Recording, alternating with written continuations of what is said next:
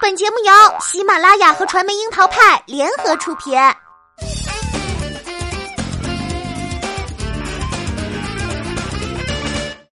樱桃砍八卦，八卦也要正能量。Hello，大家好，我是小樱桃调儿。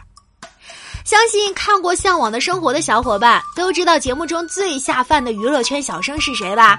面对美食不能抗拒的小伙子，当属彭昱畅。别的男演员都为了控制体重，精细计算热量，不断健身，他也会算，但也只是算算而已。别的小生要甩掉偶像包袱，接地气儿，偶尔素颜已是难能可贵，而他则是完全不管不顾，就直接站在泥巴里插秧。着急喝水找不到杯子怎么办？安静小生一定会默默的寻找或者等待帮助，但是彭昱畅不会，举着水壶来呀，有没有一种看饮料广告的畅快感？全身都接着地气儿，彭昱畅如果重回小生圈，会不会孤独呢？答案是绝对不会。最近热播的《奋斗吧少年》，背上网球包的少年，丝毫让你想不起从前，就是阳光倾泻的球场里，汗水都会跳舞的小哥哥呀。作为一枚非典型的小生，彭昱畅的矛盾感还是值得说说的。在芒果 TV 的新剧《奋斗吧少年》里，彭昱畅扮演的天才少年陆夏，真的是又瘦又拽，和综艺里的他完全判若两人。那冷峻的小眼神儿，超级带感，有木有？鹏鹏一身运动服，棒球帽压得低低的，这傲娇独行侠的气质，瞬间就能秒杀一片小女生。从不多说废话，也不愿意搭理陌生人，更没有太多的表情。这个爱打网球的高一小子，一脸生人勿近的样子，很臭屁嘛。看来少吃多运动这个增加基础代谢的减肥道理，彭昱畅也是很懂了。录下打网球的时候，隔着屏幕都能感觉到卡路里在燃烧。奋斗吧少年讲的是继承父亲网球天赋的高一学生陆夏，回到国内与队友一起努力拼搏，战胜强大对手，不断突破自己的故事。主角陆夏的人设是一个胜负欲很强、拥有超高球技、外冷内热的人。虽然不断遇到各种不同类型的对手，但始终都能在比赛中调整自己。反正从目前播出的时节来看，画风清新中带着燃。被称作网球天才的他，只要一上了网球场，就像开了挂一样，上来就用精准的球技教训了爱欺负新人的学长。接下来顺理成章的一路在排位赛里披荆斩棘，先是打败了拥有蛇球必杀技的柏杨学长，紧接着面对有着人形计算机之称的阿明学长，在开始被制约的情况下，想出了用基本碎步破解困局，反败为胜。不过最有趣的还是他与董力饰演的乔晨之间的较量，一个是呆萌矮学弟，一个是高帅傻学长，两人之间的友谊从切磋互怼开始，又中二又搞笑。一起去打球，同时受不了对手的激将法，前一秒还是自信满满的单打选手，下一秒就信誓旦旦的喊话：“男子汉就要打双打。”不过他俩的双打之路还真是走的艰辛，拉着绳子没默契，还是要扑街。这对球场 CP 看来也是锁死了。有一说一，不管现实里反差有多大，彭昱畅这扑面而来的少年感，演绎起高中一年级的冷萌天才网球少年，可以说是驾轻就熟，毫无压力。其实今年彭昱畅也已经二十五岁了，年龄不算小，不过少年感是天然自带的，一点都不违和。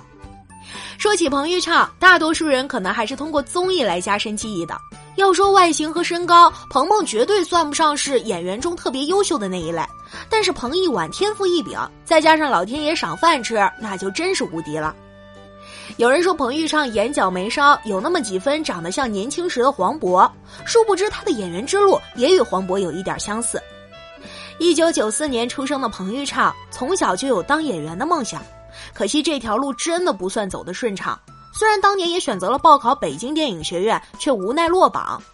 不过他也没有放弃，而是采取了曲线迂回的方式，选择到上海戏剧学院读了一个超级冷门的专业——木偶戏表演。就如同黄渤当年同样心怀演员梦，却最终学了配音专业。他们两个人最开始的表演与观众都隔着一层。黄渤最开始使用声音，而彭昱畅却是用手中的木偶。不过好在，只要心中有梦，就总有路。像黄渤遇到疯狂的石头，彭昱畅遇到了太子妃升职记，同样是低成本的制作，同样是不起眼的配角，但好歹彭昱畅真正的走到了荧幕前，也算是真正接触到了演员这个行业。令人欣慰的是，因为在《太子妃升职记》中不错的表演，彭昱畅开始陆续有了片约。虽然一开始只是在一些网剧中打打酱油，但期间他就像是海绵一样，不断吸取经验，丰富了自己的表演。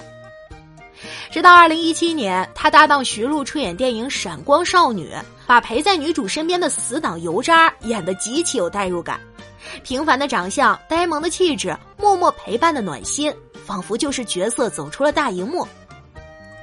为了能够更完美的完成角色，彭昱畅提前几个月就进修学习打堂鼓，进组第一天就开始练，鼓槌都快包浆了。为了不足十秒的三个打鼓镜头，拍摄两天，他打断了三根鼓槌。也是因为他的努力，让这个人物成了闪光点。彭昱畅更是因为这部电影提名了上海国际电影节的亚洲新人奖。不过，真正说起被大家熟知，那还是因为他在《演员的诞生》里的出色表现。作为一个仅仅出道三年的演员，还根本不是表演系的科班生，彭昱畅一开始出场几乎可以说是查无此人的存在。但在与搭档出演《解救吴先生》时，虽然只是配角，却意外的让众人惊喜，甚至连老演员成龙、李泽锋都抢不走他的戏。这也让向来挑剔的章子怡对他印象深刻，一年之后都仍然赞许有加。之后与陶虹搭档的影视化作品《末代皇帝》又一次证明了他的实力。一个身份特别又经历传奇的人物，被彭昱畅完成的很好，从少年演到中年。仅仅用眼神和表情就能感受到人物的转变与内心世界的变化，相对他这个年龄的演员来说，完成的很是不错了。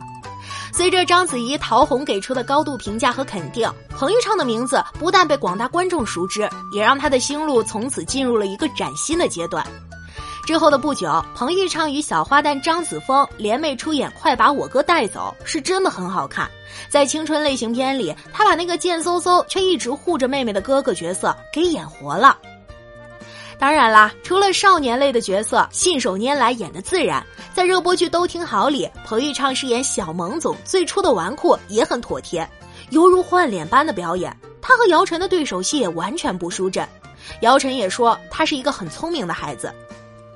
不得不说，以彭昱畅这样的年龄，能有这样的机遇与成绩，是多少娱乐圈里沉浮的演员们多年求而不得的。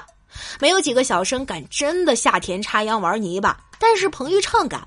这种性格本身的松弛，也造就了如今许多强熬里的舒适。